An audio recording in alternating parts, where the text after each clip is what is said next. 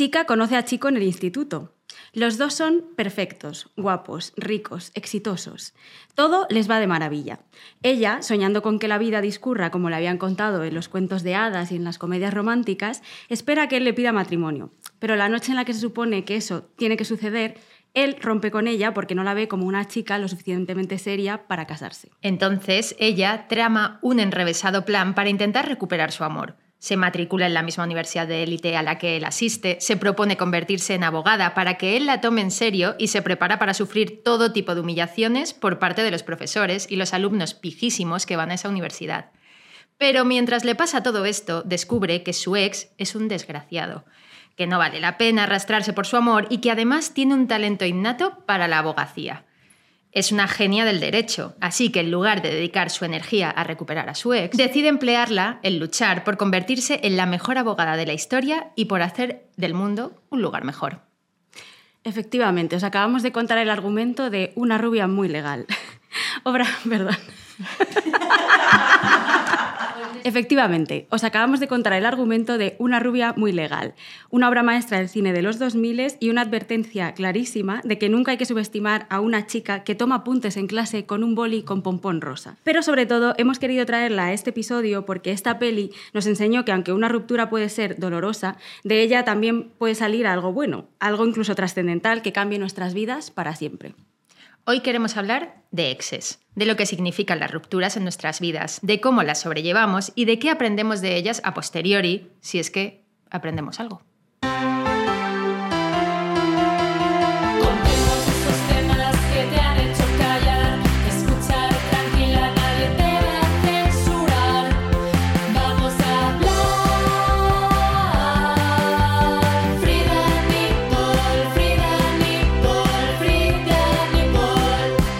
Bueno, Clara, cuéntame, ¿tú qué guardas de tu ex? Pues lo primero que me viene a la mente no es un algo, sino eran unos seres vivos y ya no están con nosotros, eso es lo más triste, pero me gusta recordarlos porque eh, hablo de Méliès y Truffaut, que eran mis conejos. Cinematográficos conejos. Sí. Eh, que compartía con mi ex en una custodia además absolutamente amistosa y agradable. Como debe ser. Pero creo que es lo mejor que me he podido llevar de un ex porque, aunque ya no estén con nosotros, pero les queríamos muchísimo. Tuvieron una gran vida. Tuvieron una gran vida para ser unos conejos. Nueve años de conejos. Joder. ¿Y tú qué guardas de tus ex? Pues mira, un poquito de rencor, como siempre. Bueno, eso... Pero creo que lo más mm, bonito que he conservado, eh, además de uno de los últimos, es una playlist que le hice y que nunca eliminé de mi Spotify, ahí sigue y a veces la escucho porque la verdad es que me la ocurre y está súper bien hecha, así que no voy a destruirla jamás. Por supuesto, y si te gustan las canciones, Obvio, no tendría claro sentido. claro que bueno, para hablar de estos temas y mucho más, hoy tenemos a una invitada de excepción. Bienvenida, Rocío Aguirre, Gracias. fotógrafa, que además viene con un libro bajo el brazo titulado Rocío 2008-2022, editado por Paripe Books, en el que podremos encontrar, entre otras cosas, eh, retratos de otros tiempos, de parejas que ya no son parejas, de las que lo son y bueno, mucho más. Vamos a hilar directamente con esto, Rocío. ¿Tú guardas algo de tus ex? Pues puedo decir que guardo muchas fotos de mis ex. Está claro. No en mi Instagram, pero en un libro. De Instagram las borramos, ¿no? Mm, archivamos.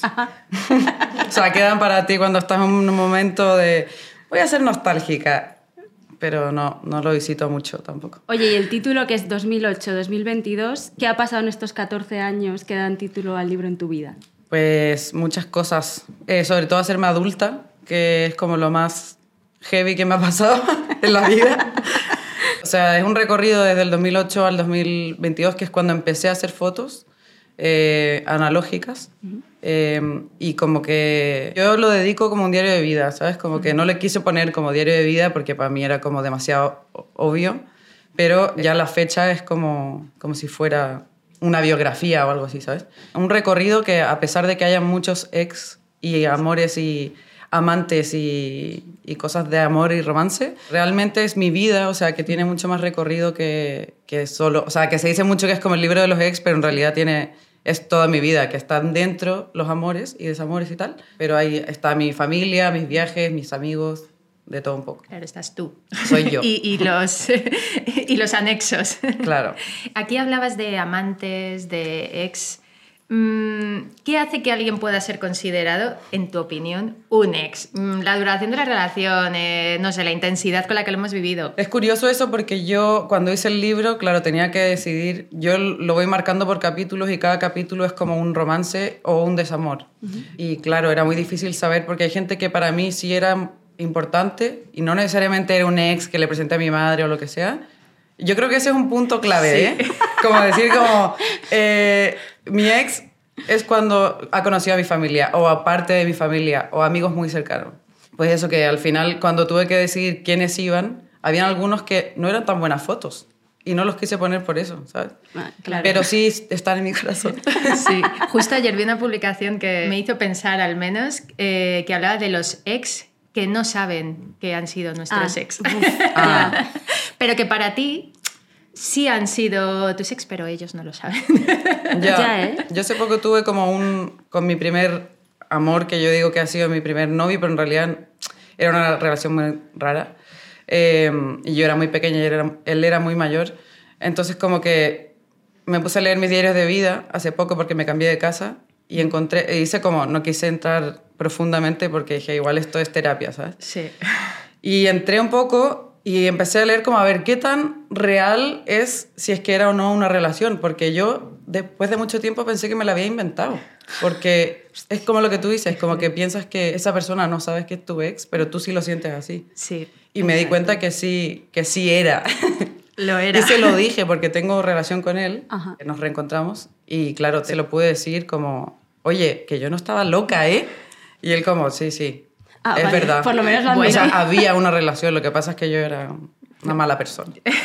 Bueno, eso es importante que lo admitas. Hombre, Sí. pues sí, es un detalle. por Se ha su trabajado parte, ¿no? bastante, la verdad. ¿Y esa primera ruptura cómo fue? Mm, Como yo no estaba segura que era una relación, pues eh, yo estaba súper como que no sabía si estábamos o no estábamos juntos, entonces cuando fui a una fiesta y me la encontré, le digo, eh, yo ya no puedo más. O sea, como ya esto, eh, me estoy volviendo loca porque en el sentido que no, no entiendo qué tenemos, si es que quiere estar conmigo o no, no me marees más, chao. Y fue doloroso el, en el sentido que, que obviamente yo estaba enamorada y quería estar con esa persona, pero fue bonito porque tuve como la fuerza para poder eh, escucharme a mí misma y decir como, esto no me hace bien y si no me hace bien, prefiero no estar. Es liberador. Fue liberador. Oye, hilando con esto último que, me- que nos contabas, em, ¿esto de las rupturas mejora o empeora con la edad? O sea, ¿son más dramáticas para ti, menos porque eres más madura, tienes más rupturas a tus espaldas? Yo creo que uno va aprendiendo, ¿no? Es lo que debería pasar. Lo que debería. Sí, por eso digo debería. Pero realmente, en mi caso, siento que sí he aprendido como la, primer, la segunda ruptura que tuve, que fue muy, muy dura para mí. Me acuerdo que me despertaba, rollo de esto que te despierta y solo te despiertes como te llega la realidad y que lloras, lloras, Buah. lloras. En plan, me voy a morir. Se acabó, ¿sabes? Hasta que hemos llegado. Claro, y claro, he tenido después otra ruptura y he dicho como es que ya no se muere. O sea, ya esto fue un momento, pero ya eso no va a volver a pasar, creo y espero, tan fuerte. Y uno sabe que va, no se muere de amor. Qué bonito. Ese es un Eso, gran La verdad, aprendizaje. sí. Total. Eh, yo creo que la respuesta va a ser sí por lo que has ido diciendo, pero si echas la vista atrás, ¿crees que la relación es una buena forma de medir el tiempo y las etapas de la vida? Como, claro, esto me pasó cuando estaba saliendo con no sé quién y, y hacer ahí esa conexión mental para entender las etapas de tu vida. Sí, me pasa que con, bueno, que con lo del libro, por ejemplo, como hice por etapas, Claro. estaba, de hecho está como basado como en, por relaciones, y como decía antes, y siento que eso como que marca mucho tus recuerdos, Sí. pero también la música. No sé si a ustedes les pasa que es como, bueno, lo que decías Ya, tú al principio, es como una playlist que te recuerda demasiado a ese momento, o una música que escuchabas en esa época, y, y es como que te va haciendo tu, tu soundtrack de la vida, ¿sabes? Completamente, porque además, eh, dependiendo de- del momento del, del amor, también escuchas canciones en bucle, ¿no? Claro. En el desamor, en el amor, en el... momento más álgido, ¿no? Entonces yo creo que vas a ir guardando Total. como tu playlist. Es como puedes los metiendo. olores, a mí en las canciones como que automáticamente te vuelve, ¿no? El recuerdo, el momento, la persona, todo. Oye, en el texto que acompaña tu libro eh, hay un- una, bueno, una frase que dice que la cultura del divorcio era una de las cosas que marcaban el paso a la madurez en el entorno que tú has crecido. Háblanos un poquito de eso y si crees que bueno, el divorcio o las rupturas marcan el paso a la madurez o nos hacen madurar. Justo el texto este que hablas es de Maricris Herrera, de la diseñadora del libro, y se llama Un informe generacional. Y, y habla un poco como de esto de que en mi generación, yo soy del 89, y en mi generación eh, creo que los divorcios eran demasiado eh, definitivos para tu, tu vida y la de tus hijos, ¿sabes? O de la gente que te rodeaba en ese momento. Y a mí me pasó personalmente como niña, yo tenía 9, 8, me hizo como un, un cambio en, en el tipo del, rom- o sea, del- de qué significa el romance y qué significa eh, terminar un romance, ¿sabes? Como que para mí era como muy sagrado, mis padres nunca han sido católicos ni nada, pero, pero sí que eran como muy la pareja que bailaba y se besaba al frente de sus hijos, ¿sabes? Como que en mi generación no pasaba mucho, eran como muy distantes. Y me chocó mucho cuando lo dejaron, encima fue como con un divorcio muy largo y muy como que hubo una hija entre medio, mi hermana, que la quiero mucho. Eh, pero claro, que eso para mí siendo niña fue como un shock muy fuerte. Y eso ha definido mucho mis issues de, de mis relaciones, ¿sabes? Como de, ese es mi miedo, ¿sabes? Que me van a dejar por alguien, siempre. Y es como, Claro, ahí aprendes que, que las Claro. relaciones acaban cuando eres niño. De- Claro. De repente dices, uy, pero si esto se puede acabar, ¿no? y la vida posible". sigue. Total. Pero es raro como eso te define a que es como que va, va a ser tu condena, ¿sabes? Y no tiene ningún sentido porque en realidad mis padres aprendieron de eso, yo aprendí en teoría de eso, y, pero ahí está de repente, ¿sabes? De repente te viene el flash. Hilando con esto también, eh, ¿alguna vez has sentido una ruptura como un fracaso vital o te ha venido de repente también ese, ese pensamiento que, que no tiene sentido, como decíamos, pero, Ya. pero que puede venir? Sí, me acuerdo haber usado esa palabra, sobre todo el fracaso, ¿no? Que me parece que es un error. Pero Total. sobre todo porque al final es que si no era es porque no te está haciendo bien, ¿sabes? O porque no, no tenía que hacer. Ahora lo miro hacia atrás y creo que no que nunca hace un fracaso y que tampoco lo puedes ver como si fuera un negocio, ¿sabes? Como claro, o como algo que- en lo que te tienes que esforzar Claro, muchísimo. como ¿no? te, lo tienes que pasar bien y tiene que complementarte y hacerte buena persona, pero no puede ser como que tu relación sea un proyecto, ¿sabes? No sé. Yo lo veo así ahora mucho más light. Ya, pero a veces nos fustigamos mucho, ¿no? En plan, Sí. que he hecho mal, eh, que hay de mal en mí, ¿no? En plan, como que todo eh, recae sobre nosotras, que igual luego con el paso del tiempo dices, ah, vale, que no era yo, o no era yo todo el rato, ¿no? Claro. O a veces, aunque seas tú, es que no se puede hacer nada. Como eres también, así, aunque quieras cambiar, hay cosas que, que están ahí en tu ADN y no sé. No sé. A veces no funciona nomás. Ya. Y está bien. Exacto, así tiene que ser. Oye, y como fotógrafa, em, ¿hay para ti alguna imagen o una serie de imágenes que simbolicen la ruptura? Sí, ¿te la enseño? Venga, Por dale. favor. Tengo varias porque, claro, como mi libro es como que empieza con, por ejemplo, las nucas. Ujú. Cada capítulo empieza con una nuca que son como yo represento a mis novios o exnovios Por la nuca. por la nuca. ¿Por qué? Porque me parece como una parte sexy del hombre Ujú. y suelo retratarla mucho cuando estoy enamorada. Y claro, así es como he presentado a mis novios. En el libro tiene una cosa que como que va todo bonito, lo que comemos, eh, las vacaciones, tal, y de repente empieza como a ponerse dark y se empieza a poner oscuro. El de- Y claro, A ver, por describimos ejemplo, esto la es una foto. ruptura. Ujú. Vale. Por favor, Bueno, descri- el- descríbenos Es un tú. bodegón asqueroso. El rollo de ¿vale? papel higiénico lo entiendo bastante. Y como unas gotas de Bach ahí de Ajá. repente. Agüita o vodka. agüita. Bueno, un bodegón feo. Sí. Ajá. ¿vale? Me gusta, Otra. me, me gusta además esa descripción, bodegón feo. Sí, tal cual. Es que es la. Bueno, es lo que ves, ¿no? Te Mira, giras en la cama y en la mesita otra cosa está que eso. Cuando. Esto. Cuando estoy muy mal en una relación, siempre empiezo a encontrar animales muertos. Wow. Y es súper creepy, porque es como. Pero en plan premonitorio. Sí, porque eso es lo que pienso yo. Ahora hago como. Claro, Como una cuando- paloma. No, no vale, no vale. Como cuando ves un No, cuervo. te quiero, te quiero, te quiero. Está todo bien. No.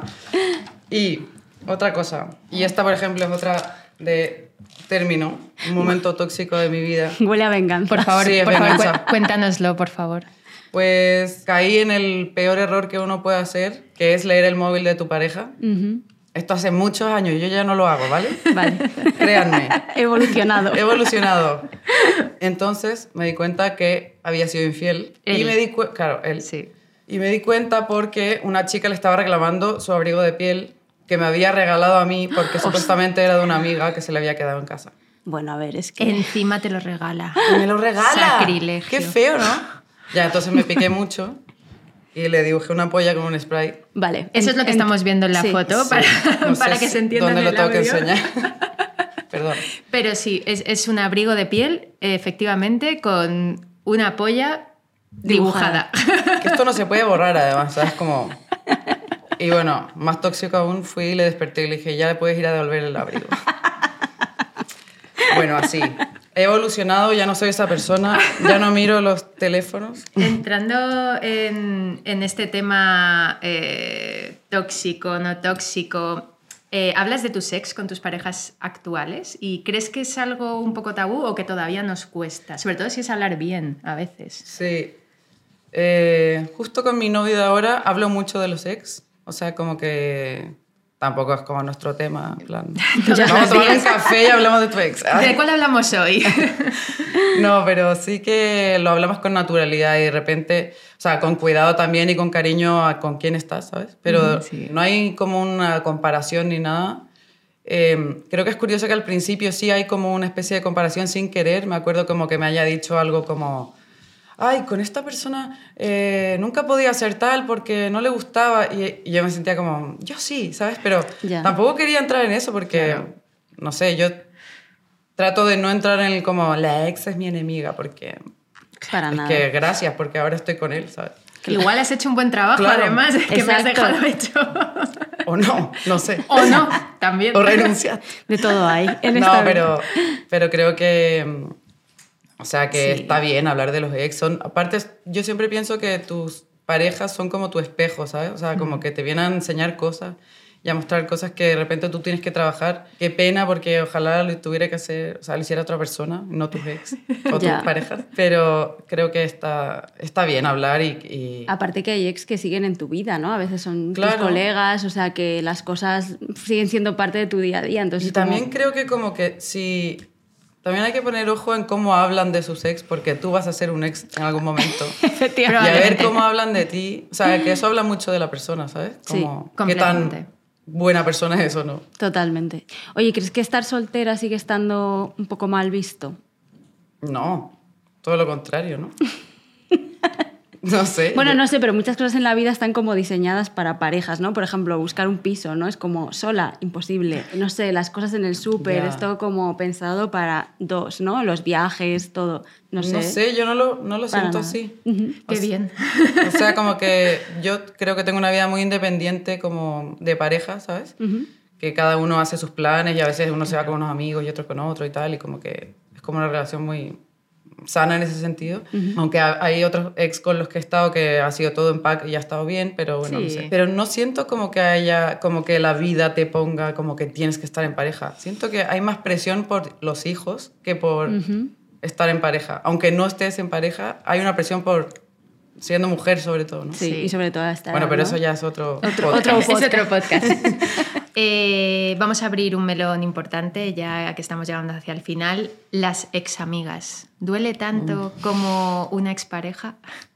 Yo creo que sí.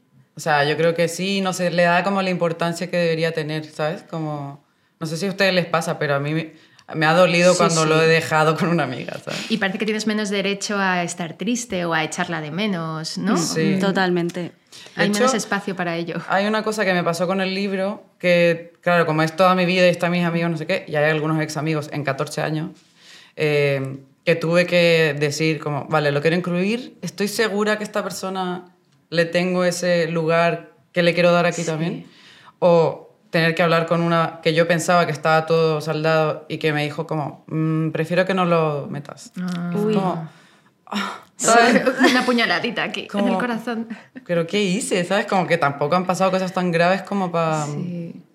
Pero ya has que hacer tenido, que dure tanto. ¿Has tenido como mm, ese momento de ruptura con alguna amiga o ha sido como más nos dejamos de llamar, nos dejamos de hablar y la cosa pff, se muere? O sea, no he tenido como el momento que uno dice como aquí se acaba, ¿sabes? Pero sí he tenido como peleas o cosas así, o, o distanciarse porque, mm, porque ya, ya, no sé, ha pasado mucho tiempo y ya no son la misma persona, ¿sabes? Eso, Eso da pena también, ¿no? Es como Mucho. que hay que asumir que de repente hay amistades que son por una temporada y que luego... Sí, que Hay que dejarlos evolucionando ir. Hacia otro lado y tu amiga pues está yendo hacia un lado diametralmente opuesto a ti. A ver, da pena, pero en el fondo es como, es que igual nos hicimos amigas con 10 años, ¿cómo voy a ser la misma persona con claro, 30? y ya no, me caes bien de repente. no sé. Eh, bueno, es que claro, a saber cómo ha evolucionado cada una, ¿no? De repente es como, no tenemos nada que ver, o sea que Ya es la vida, ¿no? Vida. Oye, ¿y de todas las rupturas con amigas o con parejas, ¿se aprende algo? Bueno, lo que decía antes, se debería aprender algo, ¿no? Hay veces que no y, y eso se llaman patrones. Pero eh, no, sí que aprendo mucho y es lo que decía antes, como que siento que las personas que nos rodean y nuestras parejas, sobre todo nuestros súper amigos, son como tu espejo a darte cuenta de cosas que a veces tienes que mejorar o que la otra persona tiene que mejorar. Pero claro, hay cosas que se vuelven a repetir hasta que deberíamos aprenderlas. Si no, en una siguiente vida. No pasa nada. Tenemos otras oportunidades, ya está. Pues ahora vamos a dar paso al dato de nuestra compañera Silvia. El dato de Silvia. Bueno, a ver, yo hoy no vengo con un dato bajo el brazo, sino que el dato me lo vais a dar vosotras. Vale. A ver. ¿Vale? Y os voy a hacer un test a ver si habéis superado a vuestro, vuestra, vuestre ex. ¡Qué miedo! No quiero saber el resultado. ¿A ¿Lo cuál? ¿A emitir? cuál? ¿A cuál? Pues no lo sé. Vosotras eh, habrá Vale. quien pensáis y ya veréis según el Es resultado. un poco si- psicomágico también, hay que pensarlo, ¿no? Hay que, Hay que- pensarlo, claro. O sea, yo os Ok. voy a dar. Bueno, esto va a ser como si estuviésemos en cuarto de la ESO. En el recreo con 15 años, estás leyendo la típica revista esta como para adolescentes. Sí, sí, ¿no? sí, ya, te pillo. Bueno, entonces yo os voy a hacer el test que venían en, esa- en esas, en esas revistas, ¿vale? Vosotras concentraros en la Vale, persona en sí, porque claro, a ver qué- Pensando, qué, qué, manifestando. qué ex os sale. Da igual. Muy bien, Superé a todos. eso lo veremos ahora. Voy a pensar en todos, entonces. Vale. Yo también. En una masa a ver, callaré ya, hombre, quiero empezar, que me estoy nerviosa, a ver qué, me- a ver qué sale. Vale. Venga, ¿qué música escuchas un domingo por la tarde? A. Abril Lavigne. B. Alex Ubago. C. Gloria Estefan. Esto está, como veis, ilustrado en... en O sea, que tenemos que tenéis 15 años. pensar en cuando teníamos 15 años, No, no, en una respuesta de ahora. No, Pero está, de ahora. está Ah, de ahora. anclado en los 90. Claro, este porque te estoy Ah, diciendo que esto es un test de la super pop. Yo sé. Tú la C. Yo también voy a poner la C. Yo, es que no, Gloria Estefan, eh, venga, eh, Abril Lavigne. Cuando ves una película de amor, piensas, vaya moñada, qué envidia. O, ¿para qué tener pareja pudiendo tener dos? Yo soy de A. Yo estoy entre la A y la B. Yo B. es una mezcla. Yo- yo soy muy ¿Puedo, A. puedo decir que más B. Gracias, Rocío. Rocío, por no dejarme sola en... Te apaño. Muy bien. Tercera pregunta. ¿Sales con tus amigas y te vistes? A. Qué pereza, yo no salgo. B. Normal, en vaqueros. C. Salgo con mi mejor look a arrasar. B. Yo soy B, B. también. A ver. Tú eres A, Clara, por favor. A ver, sí, bueno, pero porque ahora, es, decirlo aquí, pero ¿vale? porque ahora es madre. A ver, sí, yo soy más momento. A que B, pero quería quedar simpática. Venga, Rocío. Rocío B. A ver, que me pierdo. Clara. Pues A, vale, seamos realistas. María. Venga, yo eh, Ma- C. C. Si te cruzas con tu ex, lo típico que pasa en Madrid. A. Cruzas de acera y a llorar a casa. B. Te da un poco de apechusque, pero bien. O C. Le saludas con tu mejor sonrisa. A. Yo C. B. Toma.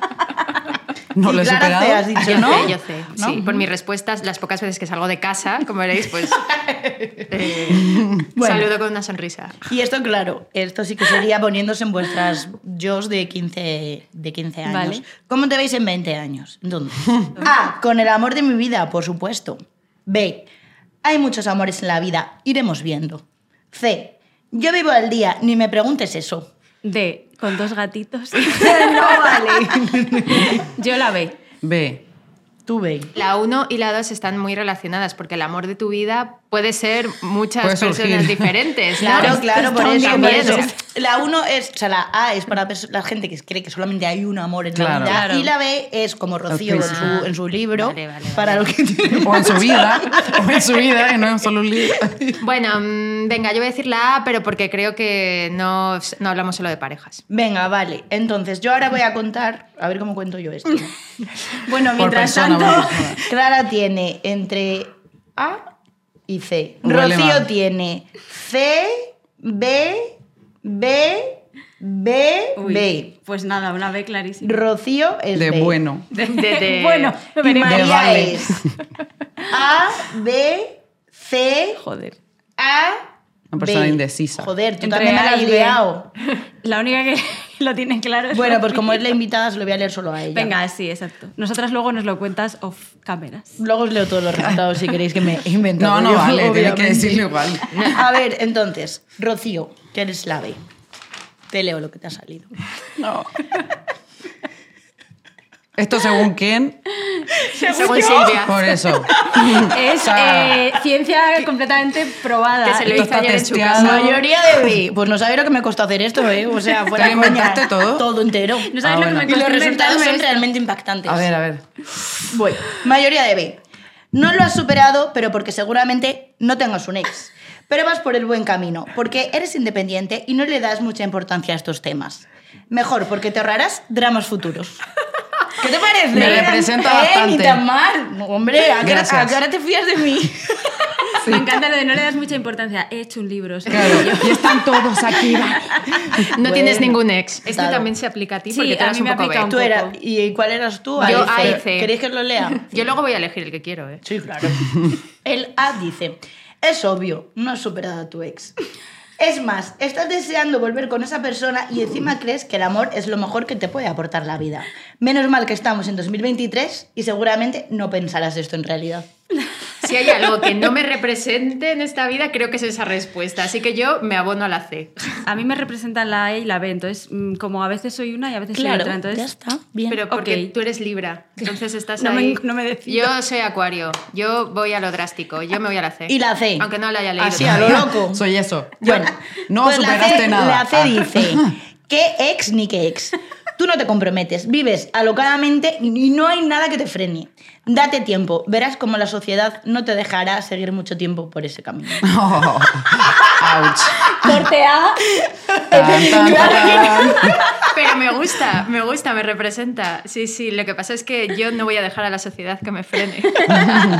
Pues ya está, hasta aquí sería mi, mi dato. El dato ha Muchas sido que gracias. Ha Rocío es mayoría de B. Nos ha con- gustado? Nos Sí. Nos ha gustado titular, Nos mucho. ha encantado. Pues nada, mm, gran cierre. O sea, muchas gracias, Rocío, por venir a nuestro podcast, por traernos el libro, que es una Muchas maravilla. gracias. Y nos vemos prontito. Te Ya seguiremos. sabes, ya las sabes redes. dónde está tu casa. Puedes venir a vernos siempre Oh. que quieras. Gracias.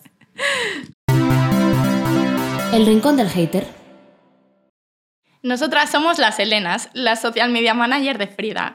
Y como toda hija de vecina, pues tenemos ex mejores, peores y regulares. Eso sí, dentro de la categoría peores ex del mundo están esos que ponen verdes a sus exnovias. Qué feo está eso. Fatal. Esperamos no tener uno de esos, Elena, pero nunca se sabe. Hoy traemos el comentario de un sujeto que mm, no ha sido explícito sobre este tema, pero juraríamos que por cómo se refiere a todas las mujeres, de su ex debe hablar mm, peor todavía. Su nombre ficticio, por razones legales, es Manuel barra baja Vegeta. Y su comentario en uno de nuestros posts de Frida dice así. Suele ser que las mujeres te enganchan follando y luego ya no lo necesitan y nos dejan sufriendo. Ellas pueden vivir bien sin follar. Los que sufrimos somos nosotros.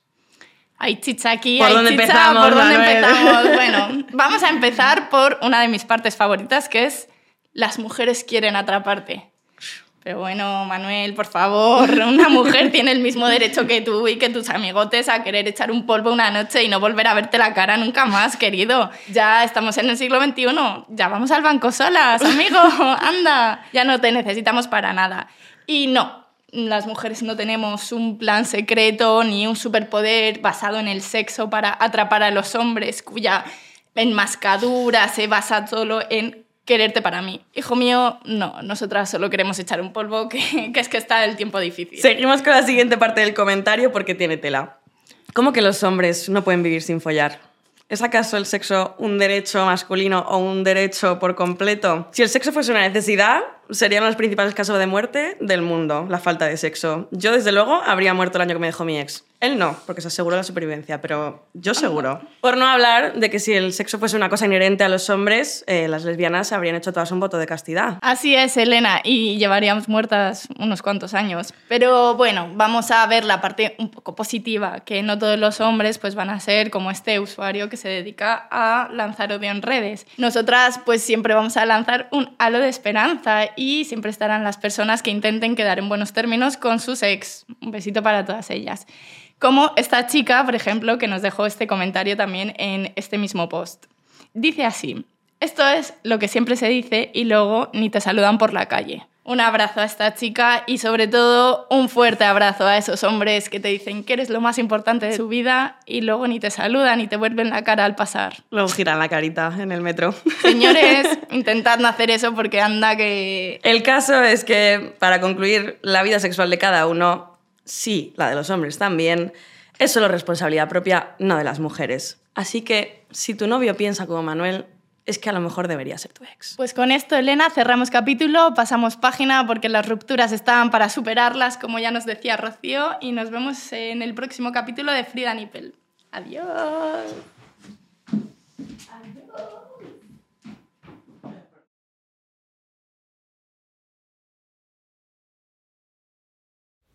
Si te ha gustado este podcast, no te pierdas nuestro Frida Doc con temas impactantes y testimonios increíbles.